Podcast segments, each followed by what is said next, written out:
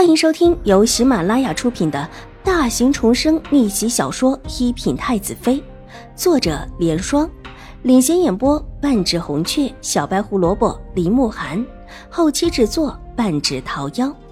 喜欢宫斗宅斗的你千万不要错过哟，赶紧订阅吧！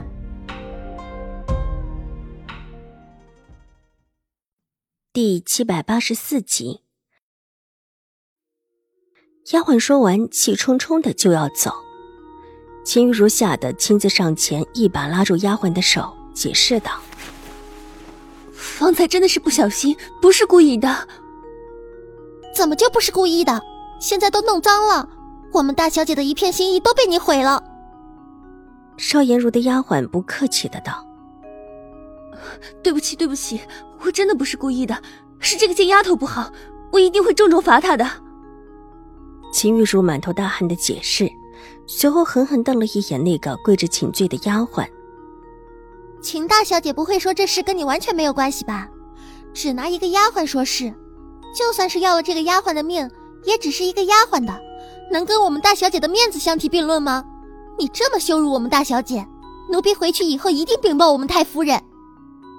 丫鬟傲气的昂起头来，一听要去禀报新国公夫人，秦玉茹慌了。急忙道：“我现在就跟你去向你们家大小姐请罪，这事我一定会向你们家大小姐解释清楚的。”之后就看到秦玉茹急匆匆的跟着新国公府的丫鬟去了新国公府，因为走得匆忙，甚至连丫鬟都没有带。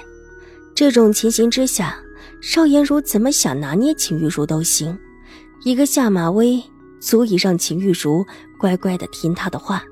这应当也是以后秦玉茹对邵颜如言听计从的一个最重要的原因。邵颜如很能够抓住别人的心理，一个告诉新国公府太夫人，说秦玉茹踩了邵颜如的颜面，就足以让秦玉茹听话。而今是轮到了自己吗？之前那箱子放在角落里，他的确也没有在意，这时候却因为楚留心的话警惕起来。邵颜如想干什么？或者说，他放出那么大的一个风声，就觉得铁定能够拿捏住自己吗？如果不是，他有没有后招？想多了，才让他想起这里还有邵颜如留下的一个箱子。衣裳是有一段时间了，但是没有两年多，没洗过，还是新的。放下手中的衣裳，水眸越发的悠远起来。没有两年多，那什么时候拿来的？听明白邵婉如的话，玉洁脸色大变。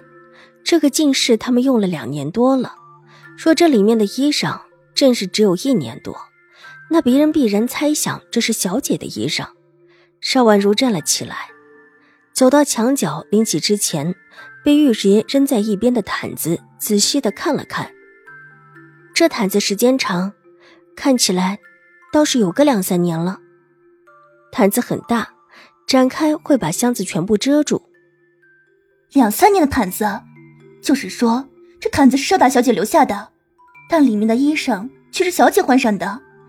用邵大小姐留下的毯子，这小姐你换上的华丽的衣裳，利用邵大小姐的毯子做掩护，就算是安堂里清扫的女尼也不会发现，只以为是邵大小姐的旧物。玉洁倒吸一口气，忽然变懂了。小姐，现在怎么办？这衣裳分明是留给小姐的祸害，而且一留还这么久，真叫人发现，小姐就百口莫辩了。就算自己能够给小姐证明，也说不清楚。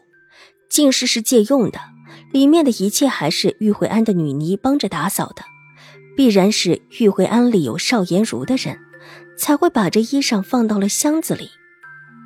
一会儿你下一趟山，把衣裳。拿到狄一斋去查一下，问问董大娘可有这些盘扣和绣边出买的记录。不知道这衣裳是不是在狄一斋做的？查一下兴国公府在狄一斋购置记录。若是董大娘能够认出这衣料是哪的，那便最好了。邵婉如放下手边的毯子，重新的坐到席子上，拿起手边的茶，喝了一口，想了想，盘扣和袖边是狄一斋的货。但他不能保证料子也是，他猜极有可能不是。但这么好的料子，也不是谁想拿就能够拿得到的。纵然这衣裳不是任何一家成衣铺子里的，料子却是极好。自己想不到，不代表董大娘就想不到。这三年以来，狄一斋的名头是越来越大了，但没有人知道狄一斋的东家是自己。好，奴婢一会儿就下山去。玉姐知道这事儿不小，急忙点点头。你下山之前去跟溥仪师太说一声，就说我最近不见客。要为我父母抄一百卷的经书，进行超越，才能够更加虔诚。即便是新国公府来的客也不见，只解释我抄完了自会出来。邵婉如说着，看了看周围的环境，微微一笑，意有所指。就说，在这进室里唱。这进室是邵大小姐的，说她一定要过来怎么办？我父母也是她的伯父和伯母。邵婉如微微一笑，眸色深幽了起来。这进士，她还就是要定了。不管邵颜如是想对付自己，还是想要要回这个进士，她都不会把这个进士还给他。至少在自己离开之前，这里不会再还给邵颜如。才到玉慧庵的时候，他就借了邵颜如的这个进士，借了他就没打算还。好，小姐。那奴婢现在就下山，先去把曲月叫过来服侍你。玉洁放下心来，小姐的亲生父母也是邵大小姐的长辈，况且还有瑞安大长公主，邵大小姐还真敢逼着一心给父母尽孝的小姐从进室里出来。至于什么时候出来，那就得看小姐的意思。玉洁其实很奇怪，自家小姐似乎一心的。想霸着邵大小姐这间进士，她跟着小姐上山也有这么长的时间了，这间进士的一切都很熟悉。除了风景不错，她真的不觉得这里面有什么好的。但是他对邵婉如向来佩服，自家小姐既然这么说，当然也是有理由的。退到了院门之外，把院门合上，急匆匆的回去让曲月过来之后。又去找了专门管着知客方面接待香客之事的普玉师太，把自家小姐要一心尽孝、安心抄一百卷经书的事情向普玉师太说明了一下。本集播讲完毕，下集更精彩，千万不要错过哟。